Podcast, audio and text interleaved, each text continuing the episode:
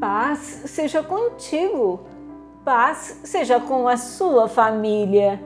Aquele que é poderoso para vos guardar de tropeçar e apresentar-vos irrepreensíveis com alegria perante a sua glória, ao único Deus sábio, Salvador nosso, seja glória e majestade, domínio e poder, agora e para todos sempre. Amém.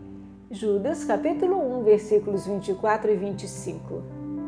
Pela graça e misericórdia do Pai, o Filho de Deus é guardado de tropeçar para a destruição durante a longa jornada da vida e será apresentado sem culpa e puro diante do trono do Todo-Poderoso.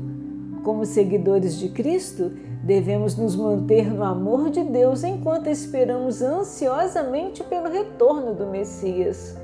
Durante este tempo de espera, temos a promessa de que Deus nos manterá em Suas mãos e não nos desviaremos de seu grande propósito.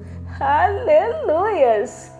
ninguém poderá arrancá-las de minha mão, pois meu Pai as deu a mim e Ele é muito mais poderoso que todos.